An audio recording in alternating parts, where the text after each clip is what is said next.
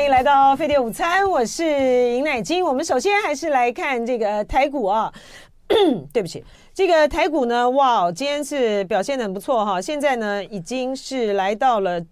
呃，我们涨了九十四点六一点，指数来到一万八千零八十九点六四点啊，涨幅是百分之零点五三。那长荣航空的罢工呢，在周末的时候呢，郑文灿就是很会瞧了哈。郑文灿呢出手呢，解决了长荣罢工的这个危机啊。他现在呃春节还有这个清明都。都不罢工了，所以长荣呢，今天的股票呢就涨啊，涨了一块五啊，现在呢是来到它个嗯股价是来到三十一块九啊，涨幅是高达了百分之四点九三啊。这个是台股，我们来看亚洲主要的股市，嗯，日经二二五指数呢也是涨啊，涨了四百零四点九零点，指数来到三万六千一百五十五点九七点，涨幅是百分之一点一三。香港恒生指数也是涨，涨了一百五十九点七七点，指数来到一万六千一百一十二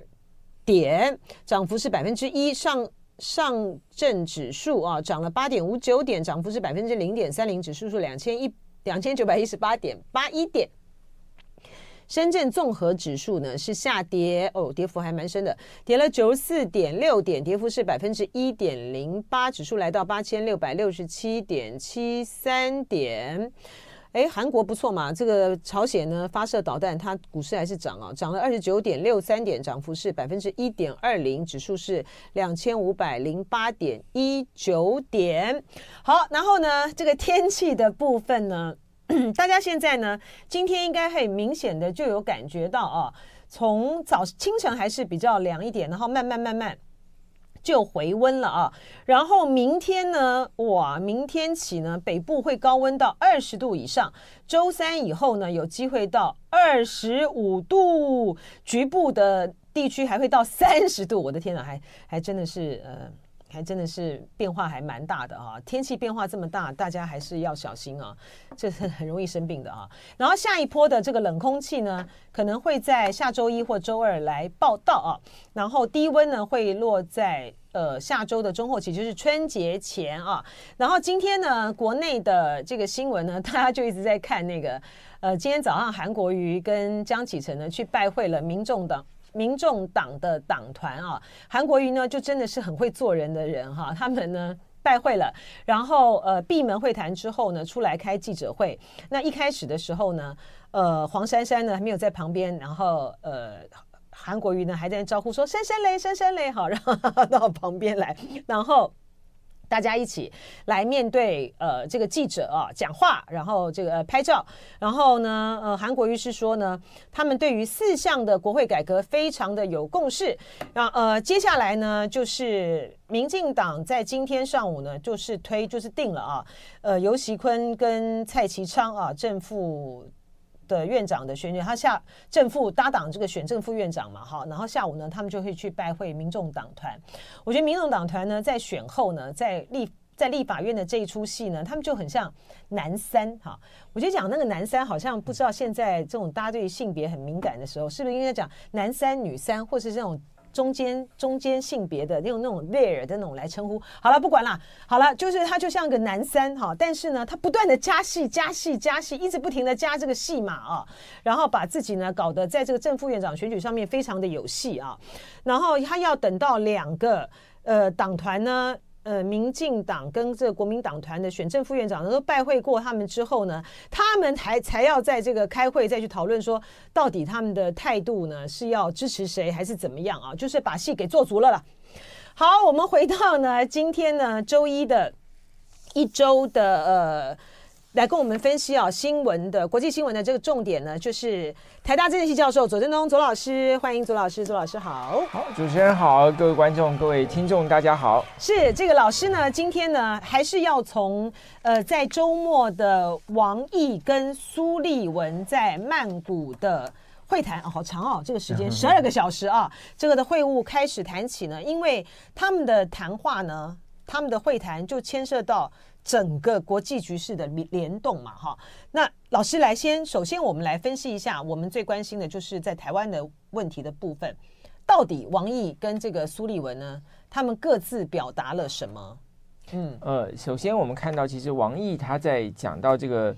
台湾问题的时候，他的说法当然有一些是中共长期的说法，包括说呃台湾问题是中国的内政呢、啊，嗯，包括说这个呃国台办也讲过，就是选举是不会改变这个呃台湾。呃，是中国一部分的基本事实。对对对。那这个其实都有一点自说自话了，就是等于说，哦，不管虽然选举结果大陆不乐见，但是呢，呃，这个不会影响到大陆的一个基本的政策方针或是呃基本的立场。那我觉得比较值得我们关注是，除了大陆重申说要美国客遵一个中国政策啊，所谓的这个中美三项公报之外，他提到了就是说台独是台海和平稳定最大的威胁，嗯，以及他提到了这个呃所谓呃就是说要美国支持和平和平统一，对对，嗯，那这个其实呃第一个我们讲到台独是中美呃台独是中美关系也好，或者说台海和平稳定最大威胁，这个其实是有很强的针对性的啊，嗯，也就是说。在过去很长一段时间来讲，大陆呃所谓的台独就是不支持台独，要美国落到实处，嗯，但并没有讲他具体要做什么。但他现在其实已经非常清楚，就是说，哦，台独已经变成是一个具体的威胁。哦，就认为他认为说，差异性出来了。对对对，就认为说台独的威胁较相较于过去是更更严重。嗯，那这个当然就指指的当然就是说，因为赖清德呃赖清德当选，那么赖清德过去是所谓台独的这个务实工作者。嗯，那赖清德也主张过要制宪啊。嗯，所以这些事情当然就是说，他希望他等于就是要求美国在这件事情上有具体。的作为，嗯嗯，第二个就是支持和平统一，这个是在去年的旧金山峰会第一次出现的。就习近平对拜登提到嘛，对，对，因为过去来讲，美国的立场就是所谓支持呃两岸以和平方式解决分歧，嗯哦，那大陆方面就是说他的立场就是和平统一，嗯，但是现在他变成说进一步要美国去支持大陆的和平统一，我认为这个其实是有一点呃蹊跷的地方，就在于说。因为美国过去对于呃两岸的前途，它是不置立场的，嗯，就是你要同意也好，你要独立也好，只要和平解决就好，嗯，哦，那过去台台很多台独的这个呃人士也以这个来说啊，其实美国也没有否定台独的这条路，嗯，但他现在如果说像大陆现在提出的这种主张，他的意思也就是说，美国必须要明确的拒绝台独作为未来的选项。这个其实才才才是它最大的意义嘛。嗯啊，因为他了解到，就是说，北京当然了解到，就是说，美国对于台湾有非常巨大的影响力。而美国如果给台独开绿灯，哪怕这个绿灯是一个暗示性的，是一个不明说的，只要美国对未来保持所谓的一个呃开放的态度，或者对于台独没有强烈的反对啊，那么就会给台独呢。打开一条路，嗯，所以其实支持和平统一的意思，就是要美国非常明确的告诉台湾说，台独是不可能的。所以您，哎，您的解读跟我，哎，跟我有点不一样，但我觉得蛮有意思的哈。就是您的意思是说，呃，过去美国长期以来讲不支持台独是不够的，对，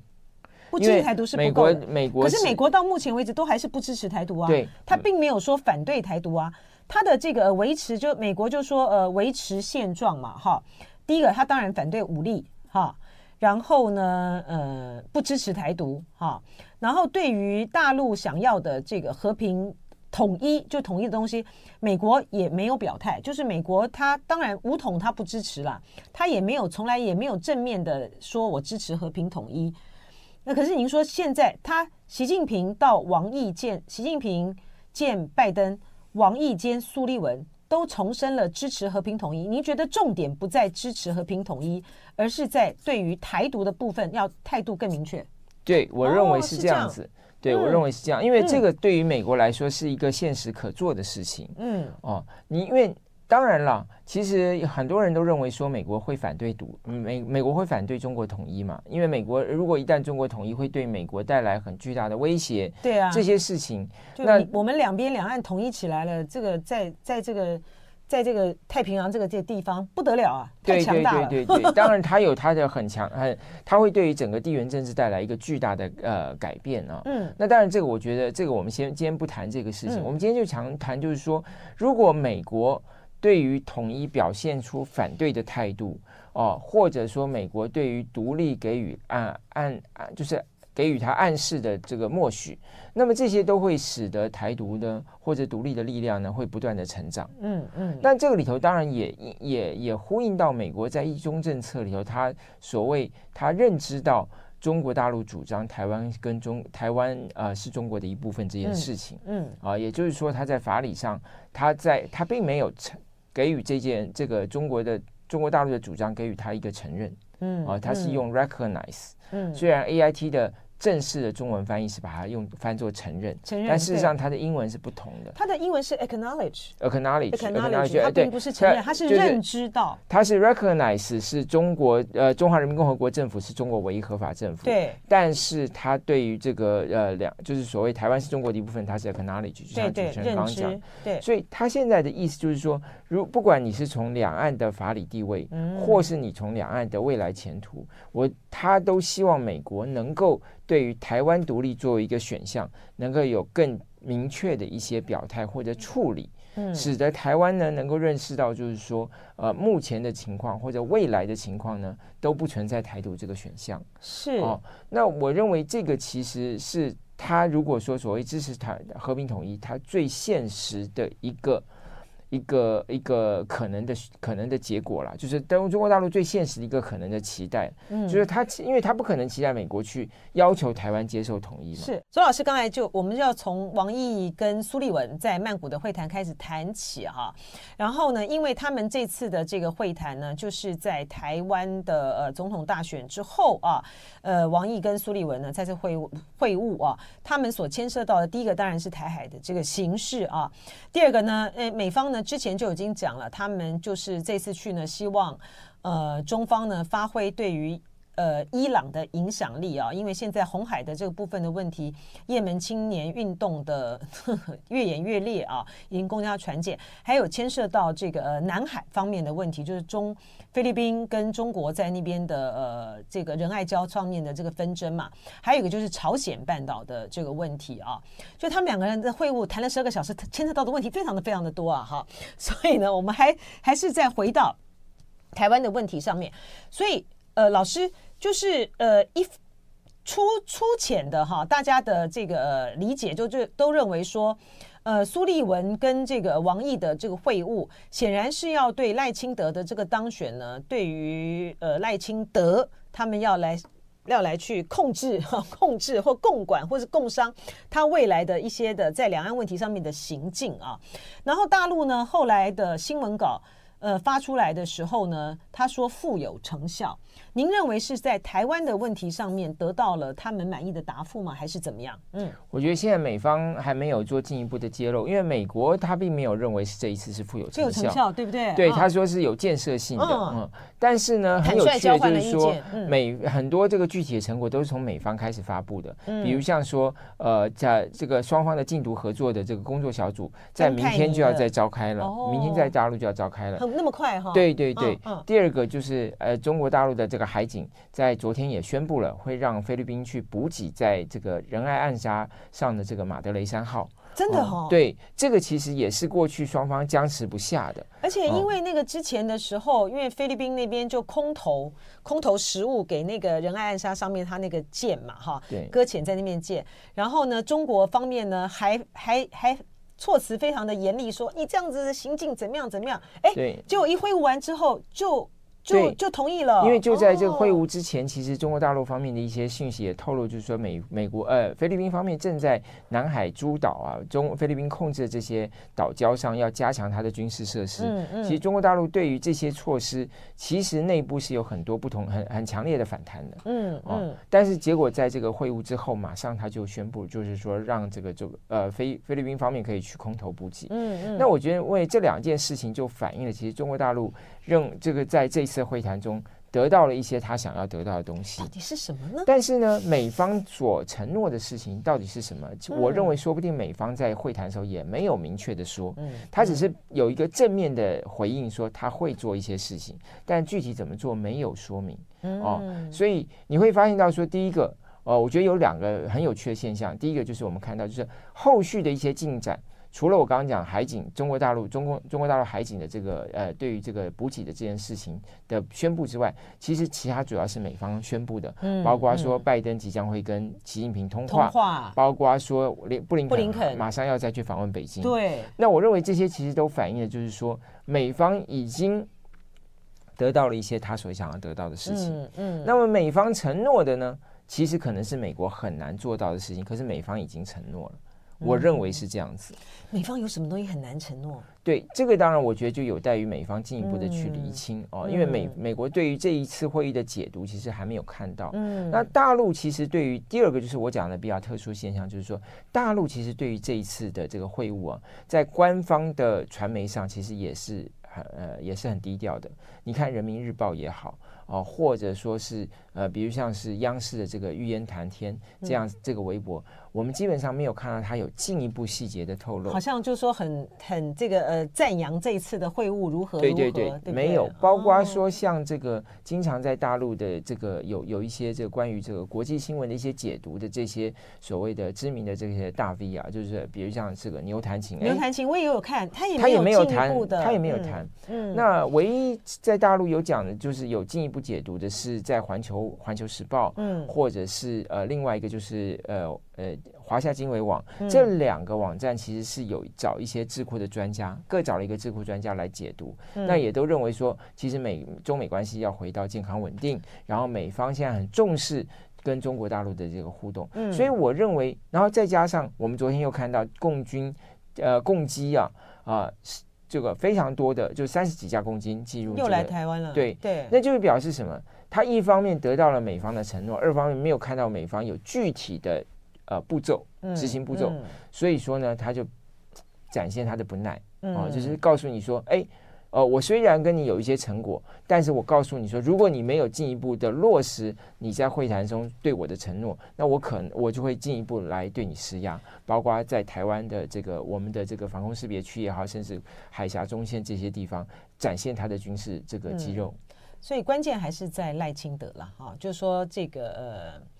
我其实蛮难想象的哈，就是说美方如果对于。我觉得那都是在计算美方的利益，就是说，如果说中方提出了些什么样的要求，希望美方做到什么事情，而美方呢，如果说呢愿意接受这个中方提出来的要求，去施压，这个 去不也不能叫施压，去告诉赖清德必须要这样做的时候，其实我还蛮难想，还蛮难想象说赖清德会不照办。我觉得关键比较是在说。到底中方提出什么要求？美方觉得这样子的做法符不符合他的期待啦？哈，应该关键还是卡在这里。好，这就是台湾的问题的部分，就大家就等着看了哈。那另外呢，当然就是呃，牵涉到这个红海的这个问题上面哈。嗯，因为今天呢，最新的这个进展，最新的这个在中东的形势的问题，反而是变成了是呃，美国啊，在这个约旦的这个基地。遭遇到袭击啊，在约旦、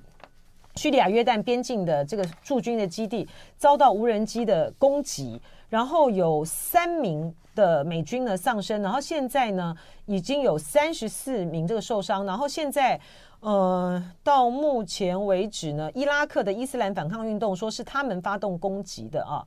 然后美国说他一定会报复嘛，哈，那这个形势会不会对这件事情对于中东现在已经很乱的形势会不会带来什么样变数啊？哦，当然，我觉得这件事情是非常吊诡的，嗯，因为在前两天啊，美国的媒体《华尔街日报》也揭露了一件事情，就是说在伊朗啊，前前一阵子被这个呃这个伊斯兰国的这个呃武装组织攻击的之前呢，美国其实有向伊朗提供一些情报，说他可能会面临到这些攻击。哦，那。包括美国也已经通过中国大陆，其实在这一次的王毅跟布林呃跟这个呃苏利文会面之前，美国已经通过中国大陆去，已经拜托中国大陆去向伊朗施压，就是说不要让这个中东的这个局势更加恶化，不要变成一个区域的战争。也就是说，通过北京以及美国自己。都向伊朗递出了橄榄枝，嗯，结果我们现在看到是伊朗呢，反而加强了对中对美国的攻击，嗯，当然现在这些并不是来自于伊朗本身了，是来自于伊朗的这个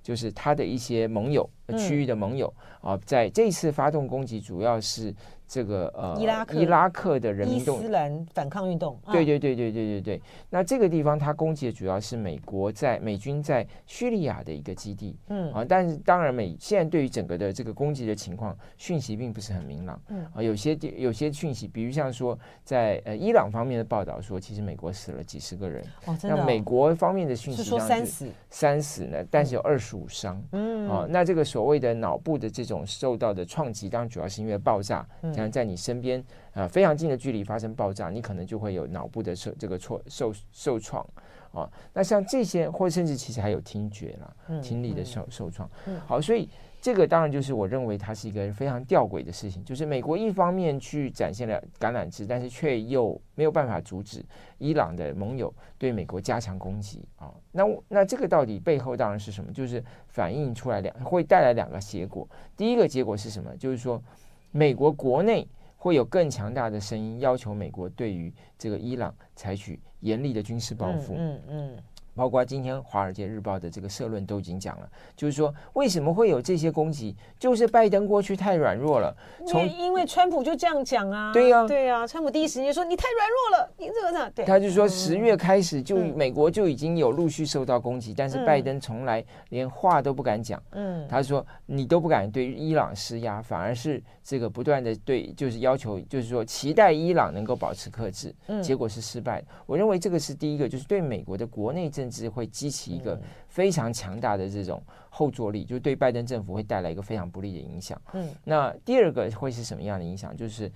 关于以色列啊，那以色列的这个问题，因为如果拜登希望解决这个问题，他就会加强施压以色列，再加上能够尽早的停火。那这个当然，其实对于阿拉伯人来讲，是阿拉伯人希望看到的。嗯，哦，所以这个当然会不会得到结果，但我们现在尚未可知。不过这个的确是下一个主要的方向。嗯，也就是说，因为美国目前已经在跟这个呃呃埃及啊、约旦啊这些国，呃埃及啊、卡达啊这些国家在呃联合联合他们跟以色列在谈，嗯、就是说是不是能够得到一个。呃，交换人质，对，然后两个月，然后停火两个月，对。那么这样的情况就可以去缓解整个中东地区、阿拉伯世界对于美国的不满，对于这个美国的这个乃至整个西方的这种压力。我觉得，我认为这个就是另外一个他们所希望看到的结果，就是中东能够尽速的停火。但因为像这个伊拉克伊斯兰反抗运动啊，它虽然背后还是伊朗这个扶植的，可他们也很可能是他们自己的行动啊。对不对？对。现在因为呢，嗯、呃，现在这个中东的局势，我们之前也有讲到，像也门的胡塞武装就是青年运动啊啊，他们背后也是伊朗在这个支持嘛，哈。那之前的时候呢，美国也是透过中国，就是希望这个伊朗呢去节制这个呃节制这个也门这个青年运动，但问题是说，他很他也。他也很难，他也很难变成是，他也很难，你你能够你能够掌控他到多少？上个礼拜的时候，呃，左正东教授就有分析说，他现在这个也门青年运动，他现在已经在中东地区变成是一个反美的反美的一个很大的一个象征。他像他们都只要用极少，他们只要用极少的极少的这个力量呢，他就可以他就可以对红海的这些的呃船舰造成毁灭性的攻击嘛，哈，因为。就是有点像是小鸟要去打那个大炮，可是你美国跟英国，特别是这个美国，你们出动了这个这个出动了这个呃导弹啊，你去打它，你又不敢真正的是第一个你不敢真正的摧毁它，第二个你也摧毁不了，所以这就是一个这才真的是典型的不对称战争呢，不是这样吗？你看像今天这个伊伊拉克伊斯兰反抗运动，它只用无人机耶，它就对于。他就对于美军在叙利亚跟这个、呃、约旦边境的在叙利亚基地造成这么大的一个伤害，对，因为美军跟英军的那个装备太贵了，就是、啊，所以他这个，所以他这就是不对称啊，所以、啊、金钱的花费真的是不对称啊。对啊，然后他这一次就是无人机上面载了一些爆炸物，然后就、哦、就可以伤害到美军，打死。而且你还很难，你无人机进去你还很难侦测嘞。对，没错。那这个同样情况，其实美国其实期待北京去发挥效发挥影响力。那伊朗没有办法，伊朗就就是这样告诉北京说：“哎，这些人、这些组织，他也没有办法控制啊。嗯”的确是因为说不定来讲啊，嗯、就是说他们在一旦说他们攻击美军得到了成果之后，他们在阿拉伯世界的地位上升，到时候你伊朗还要听他们的啊。因为伊朗要通过他们加强自己的影响力，而不是他们要通过伊朗加强自己的实力啊。嗯，所以这个这个其实哈，的确的确是不容易去控制它，但是也不能说完全没有这个控制的实力。如果伊朗真的下决心。啊，当然也就看中国怎么下决心，因为所以比如像说美国有一些媒体就报道说，哦，因为这个中国大陆给伊朗的讯息说，不能让这些组织的行动伤害了中国的利益。对，因为他们在红海上面有很大的利益，对，因为货运船只的问题，所以他就说，那我就不要针对中国的船舰就好了，我就针对美国的船舰。对，所以的确也是现在在这个红海的这些的商船，很多人这这就是真的改挂中国的旗帜啊。对，然后美国真的就是，比如像说美这个前一阵子前几天，要美国有这个马士基所承承揽的这个从呃从另一个方向呃从这个啊啊、呃呃、印度洋那个方向要进这个红海，他最后就是因为被攻击，他不敢过去啊，就转回去了，就回到阿曼阿曼湾那边去。虽然他是呃承就是承载的是美国政府的商品，呃美国政府的货品，包括美国国务院的货品，嗯，然后是由美国的海军的驱逐舰去护航，还是美还是过不去啊？就是啊。可是我就就是要请教这个周老师说，那但那但但是中国他要给 伊朗多大的压力呢？对，这个其实就是他的一个呃，对他来说，对北京来说，你也可以说他是他两难，哦、也可以说。他目前还没有下定下这个决心，因为就是我们刚刚讲到，这第一个我先讲两难的部分，因为整个中国大陆国内的这种宣传舆论以及他在国际的宣传舆论，就是说这是一场美国所支持以色列打的不义的战争。嗯，那你现在应该是要去节制美国，怎么会来节制伊朗呢？嗯，这是对从他整个国际宣传来讲，或他整个外交主轴来讲，是跟他呃跟他做法相悖的事情。嗯，所以这是他的两难。啊，那这是第一个，第二个就是说，他所期待于美国的主要是在台海问题上。嗯、那如果美国在台海问题上没有进一步的做出让中国大陆觉得符合他或者满足他需要的事情，那他怎么可能下全力去做这件事情？嗯，嗯，所以这个也是牵涉到所谓的这个呃同时旅行啦，对，同时旅行，对不对？对啊，然后这个，因为我们看台湾有没有很重要？一个台湾的这个问题，也就是赖清德的这个两岸政治立场，竟然足以影响到这个中东局势，四海联动，真的是 啊，也实在是很现在很夸张。你就可以知道，就是说台湾问题就真的是中国的核心利益，就再核心也不过了。对对啊，就是再核心也不过。对，所以说其实中国大陆在看，嗯、就是说我们在看中美两强针对台湾问题的角力的时候，嗯、我们其实要有个心理认心理认识，这也是舒淇老师常常讲的啊。嗯、那他就是他讲的就是说，其实这两强实力也许美国实力大一点，也许在某些议题上中国大陆实力大一强一点，嗯、可是两强对于台湾所愿意投注的资源。或所付出的代价是不同的。嗯，中国大陆是愿意付出很高的代价来在台湾问题上捍卫他的一个立场，可是美国是不愿意。嗯，美国是愿意捍卫台湾的这个利益，愿意保护台湾，但是他所能付出的代，他所愿意去付出的代价，可能没有中国大陆那么高。对啊，而且美国最优先的考虑到当然是他自己的利益嘛，哈，就是如果说他要在这个台湾的问题上面。呃，真的要让他这个损兵折将的话呢，他会影响到他的国内的政局的话，他不愿意这样子做的啦。哈。你看，我们从今天，嗯，美军在这个呃叙利亚，因为他今天这个被攻击啊，他呃约旦政府就吓坏了，因为拜登就说我们一定会这个，我们一定会报复哈，一定会报复反击。约旦就赶快吓吓一跳，说这个不是哦，这个不是在发生在约旦哦，是在叙利亚的这个坦夫基地啊，就是。现在不知道死确实死亡的这个美军有多少人数了哈？有老师刚才说有十几个人，对不对哈？对。然后有说是三个人，但是呢，就说死一个美国人、美国军人，对美国来讲都是天大地大的这个事情。嗯。所以说，今天如果台海之间一旦有战事的话，美军真的是真的愿意要来就要来出兵到台湾来吗？因为他在他很快的在国内，他在国内呢，你看有这样的死伤。在在美国的这个境内，他就会有压力，哈，觉得你对于伊朗太太过于软弱，然后你如果变成是卷到大规模战事的话，反战的声音就会出来了，哈。嗯，我们刚才呃讨论了呃有关于王毅跟苏立文的这个会晤啊，所影响到的整个的这个形势啊，然后呢，呃，我们好，我们先讲哈，我们先讲，呃。还剩下有一个的部分呢，就是在这个朝鲜半岛的这个问题上啊，嗯，不知道他们在这一次王毅跟这个苏利文的会谈里面有没有提到这一点啊？在他们的发的那个呃通稿里面，他们说他们谈了很多的话题啦，朝鲜的啦，还有缅甸的啦，什么通通都谈了啊。可是朝鲜最近的动作呢，非常的不寻常啊。呃，金正恩呢，他。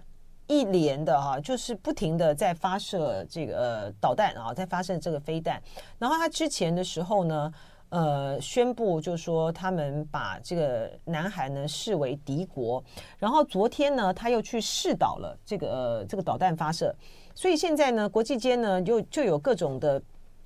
评论或者说的这种想象，觉得说干什么？金正恩是玩真的吗？他真的要发动战争吗？呃，主要是这样子，就是说，因为美呃韩国跟日本的这个合作越来越提升，嗯，这对于金正恩来讲，对于整个北韩来讲，就构成了一个新的围堵的这个形式。那第二个就是在于说，美国也说要把这个核子潜艇部署到南韩来。那么当然，从美国的角度来说，这是为了呃抑制呃南韩进去进一步去发展核武。嗯，但对从金正恩或从北韩的角度来说，就是说美国的这个核保护伞扩张到了南韩，而且甚至他已经从一个防守的态势，可能成转成为一个进攻的态势。嗯嗯，哦，我觉得当然这是讲态势，不是说他要采取进攻，就是说他原来是说只要北韩南韩受到核子攻击，他会保护他。嗯，现在他是把他的核武器放在放在南韩朝鲜半岛上。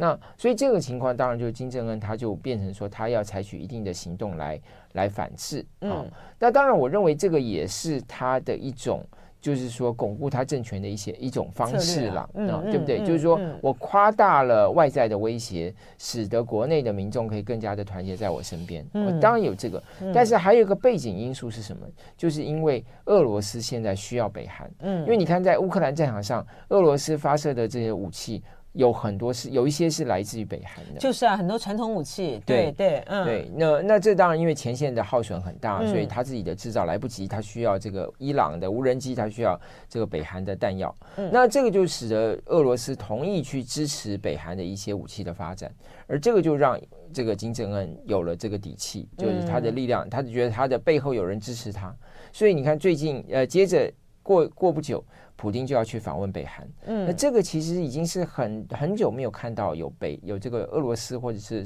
当早期苏联的领袖去访问北韩，这个是很久没有出现的事情。有啦，去年的时候，这个普京不是哦，对对对，我讲反了，那是金正恩去访问俄罗斯，对对对对，嗯嗯，对哦，对，没错。就是苏联老大哥的 解体了之后，俄罗斯的领导人你说去访问北韩已经很少见了哈。对对对，因为一方面重要性大幅下降，二方面就是说北韩。北韩就是说也也对对于俄罗斯来讲说，他没有那么没有什么显著的贡献嘛。然后俄罗斯的重点是在跟美国和解嘛，在九零年代的时候。是是。那整体来讲，就是说，我认为这个这个态势当然就使得金正恩可以呃更积极去展现他的一个所谓积极的外交行动。对，就是展现一下肌肉就对了。对。然后那个呃，因为之前的时候，崔善基呃，北韩的外长崔善基到俄罗斯去访问啊，然后就是。就是刚才这个老师讲的，呃，普丁在那时候就答应说，他诶，他近期会去访问到，会去访问这个北韩。然后我们最，我们前两天就看到中国的副外长孙卫东，对不对？好，孙卫东他就到了呃朝鲜去访问啊，他也见了这个崔善姬，呃，然后还有这些相关的人哈，就是说中国方面呢，在对于有关于朝鲜的这个兄弟上面呢，他在三边上面他。他也还是持续的在去去去维系这个朝鲜半岛的一个一个平衡的一个态势了哈，就是中国在这件事情上面，美国美国倒是就是美国对于中国在朝鲜半岛的部分的这个影响力，在拜登的这个任期里面呢，其实。琢磨的不是特别的多，哎，是因为他其他的部分的问题都已经让他焦头烂额了，是吧？对，第第第一个，你像乌克兰先来了一个乌俄乌战争，然后再来一个就是这个以哈战争，所以他我看你这个对于台海他都你看连武器到现在都送不到台湾来，对啊，头昏眼花了。而且一开始的时候，这个阿富汗的这个撤军呢，让这个拜登呢灰头土脸，对，所以在这个问题很大。所以他另外一方面就是他是民主党的传统策略了，就是说。他依赖盟友盟国嘛。嗯、那现在如果要处理北韩的问题，他就依赖美日本跟韩国的合作，嗯嗯、要不然再把澳洲啊、加拿大这些都拉进来。嗯、我觉得拜登的策略是这个样子。嗯，是。然后呃，我们再来谈一下哈，因为跟我们的关系比较呃密切，就是图瓦鲁。图瓦鲁在周末的时候呢，他们的呃国会选举结束了。青台的这个总理呢，呃，他没有拿到之之前的啦哈，前任的那个青台的那个总理呢，他没有拿到国会呃议国会的议员，他没当选哈，所以他就失去了这个担任总理的机会。然后比较亲呃中国的财长啊，原来这个财长呢，他当选了，然后他在选前的时候呢，就说他当选之后呢。呃，他们要全面的来检讨啊，台湾跟图瓦鲁之间的邦交关系。嗯、呃，什么时候什么时候会有一个比较明朗的一个结果呢？就说我们的邦交能够维持到 什么时候呢？现在我这个要看他们新政府的成立。因为他们新政府现在是两个人在竞争，一个就是呃之前宣布说要重新检讨台纽呃台台台湾跟图瓦鲁关系的这个潘纽啊，哦、嗯嗯，他是财政部长嘛，嗯，然后第二个就是另外一个竞争者叫做索本加。索本加呢，他是他也是这个呃，他也是在二零一三年到二零一九年担任总理，总理对，所以他是前任的总理，嗯、他是前前任的总理了。那他也是亲台的，嗯，所以那他的他的主张就是说要维持跟台湾的邦交关系。嗯、那因为图瓦鲁他这个政治制度很特别，他是全国八个岛，每一个岛选出两个国会议员，所以十六个，十六个。然后这个十六个国会议员呢，他们都没有属于任何政党，所以完全是个人的关系。就这个十六个国会议员，看谁能够获得其他人的支持，就变成了总理。嗯、那索本加呢，他是他哥哥也当过总理了，在二零零二年那个时候，然后呢，他自己也当过六年的总理，所以他等于是如果他再当总理的话，那他就是第第二度。呃，其实，在二零一零年，他当过短期的总理、嗯、代理总理，所以第三度代理当担任总理，他们家族的一个延伸。嗯、那如果是潘纽呢，那当然是另外一回事。嗯、但是这两个，当然你如果说以政治家族来讲呢，感觉上这个呃索本家势力是比较庞大的哦、呃。可是大家会不会因为希望换一个新的面貌？因为这我认为哈，这个基本上我们可以分两个部分来讲。第一个。这一次是不是要继续跟中华民国维持邦交关系，还是要转向北京，成为图瓦鲁选举的一个重要的议题？嗯，因为这次就两个议题嘛，嗯、一个就是台台湾跟图瓦鲁的关系，一个就是澳洲跟图瓦鲁签的那个条约，因为那个是老师上次讲的那个对，要接受他他的这个难民嘛，对气候难民。嗯，啊、哦，那因为有些人认为说这个条约呢，其实对图瓦鲁的主权有构成侵犯。那那但是呢，这个条约还没有。呃，国会还没通过，所以还是双方政府签签字了，但是各自国会要批准，所以还没有批准，所以这就成为现在这两个主要的选举的议题。嗯，好，嗯、第二个就是我觉得比较值得我们关注，就是说，虽然这个潘纽是主张要跟北京，就是要重新考虑台台湾跟土瓦鲁关系，那另外这个索本家是反对的。呃，可是呢，土这个索本家是反对跟澳洲签订这个条契约呃条约，但是这个潘纽是赞成签这个条约，嗯、所以双方的关系很复杂。可是对于台湾最大的威胁是什么？就不管是前任的这个总理亲台的总理，或是有可能友善的这个这个总理索本加，他们都是呃六十几岁的人，嗯，而潘纽呢？是五十几岁的人，他一九六五年生的，嗯，哦，索本加是一九这个呃五六年左右，嗯，哦，所以说双方将近差了九岁的年纪，那你就可以。会让人担心，就是说会不会是老一辈的人，因为过去跟台湾的关系，所以希望能够维持跟台湾的邦交。可是新一代的人呢，就看到一个不同的面貌。我觉得如果是这样子，是值得我们担心的。也就是说，这个老一辈的政治家族的，他们可能会是支持台湾主要的力量，而新生代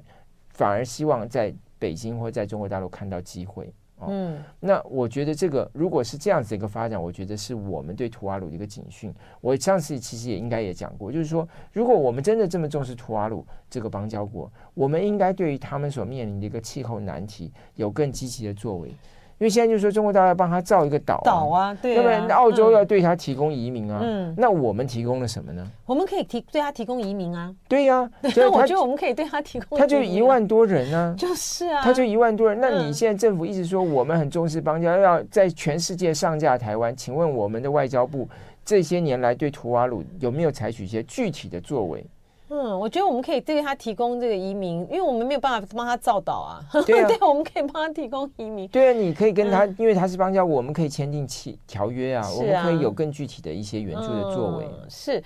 哦，哎，好，然后这个，嗯、呃，因为我看到那个新闻哈，但是呃，我觉得还蛮有、蛮有、蛮值得我们注意的啦，就是呢，教宗呢批准了。呃，郑州啊，嗯，中国的这正宗任命的这个新主教哈，然后是不是对于中台湾跟我跟梵蒂冈之间的关系呢？呃，会不会产生这个危机？但是因为今天时间的关系啊，那我自己得出来的结论是暂时还不会了哈。因为呢，就 因为呢，台湾，呃，台湾，诶，中国跟中国跟这个呃梵蒂冈之间的关系，它除了要解决主教任命的问题之外，它还牵涉到很多哦、其他他们真的要关系正常化的话，还有很多的问题待解了啊。就暂时对于我们跟。呃，梵蒂冈之间的关系呢，不至于产生太重大的威胁。那剩下一点时间，我觉得这个话题很重要哈，所以要请这个左正东老师呢来帮我们分析一下，就说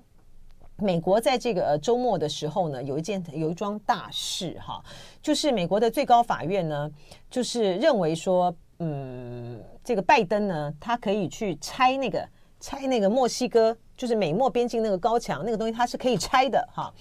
然后呢，呃。它引起了很很大串的这个连锁的反应啊，就是在对于拜登的这个移民的这个政策上面呢，有二十六州的州长呢反对拜登的这个移民政策，他会不会是成为接下他他现在就已经是成为美国这次总统大选里面的一个很重要的议题了？请这个左老师帮我们。呃，分析一下这一次的事情，主要是因为有一个有这个来自中南美洲的这个移呃想要进入美国国境的这个呃移民，他呢他呢在跨越这个边境的时候呢，他溺水了。嗯，然后美那个呃墨西哥方面通知了美国的边境呃边防，那美国美国这个边境守军边境部队呢就想要去救他，但是却被这个德州的这个国民兵呢卡住了，卡住了，对他不让他过去，这个嗯对对，所以说美国就告了德州，就说那你不能够用这个呃边防的这个这个围墙来阻阻碍我们这个边防部队进入进入这个边境。嗯、啊，所以他们就有了这个官司，最后最高法院做了这个判决，说可以，对不对？说可以，嗯，所以他就有，他就未来他就变成说，他可以重新美国的边防部队可以重新到美国的边境去，然后也当然，因为他要到美国的边境去，他也可以选择去把这个边边境的围墙给拆掉，拆掉。所以它的源头是这样子。OK OK，好，那现在的问题就在于说，那到底。这些各州为什么会反对呢？各州就是说，因为你拜登呢，你没有采取积极的作为去防堵这些非法移民。我刚刚讲那个是非法移民了，嗯，就你没有防堵这些非法移民进入美国的边境，所以呢，跨越美国的边境，所以我们才要自力救济嘛，嗯，我们才要间接围墙，我们才要派部队来把守啊。所以他说，那那现在，所以现在我们要反对你呃拆墙，是因为这样子。好。所以这个两个事情，这两两方看起来其实都各有道理了。但是因为最高法院做了做了这个裁决，那现在下一步是怎么执行？那这个问题要怎么解决呢？美国现在现在拜登是用另外一个方法去解决的。除了最高法院的这个判决之外，拜登现在跟参院在谈判，就是说如果要让乌克兰的这个援助能够解禁，那同时拜登愿意在这个边境加强措施。嗯，除了加强边境的管理之外，还有一点。他说呢，当紧急状态发生的时候，他愿意去关闭边境。嗯，就边防军不再只是说啊、呃，让这个边境能够自由的流通啊，啊、呃，维持基本秩序，而是说他关进边境。大家知道美国现在这个非法移民偷渡的情况有多多严重呢？其实那个刚才讲的那个溺死的偷偷渡客是众多偷渡客的其中一名。那么偷渡在过去这一个月，就十二月来讲。每天有将近一万人，好可怕哦！而且一个月就有三十万了。是啊，我觉得美国在这些问题上面的这个争议啊，它这个是稍微一稍微一出现这个问题的话，它其实就会要形成内战了啊！非常谢谢左正东教授的分析，谢谢。谢谢。就爱点你 UFO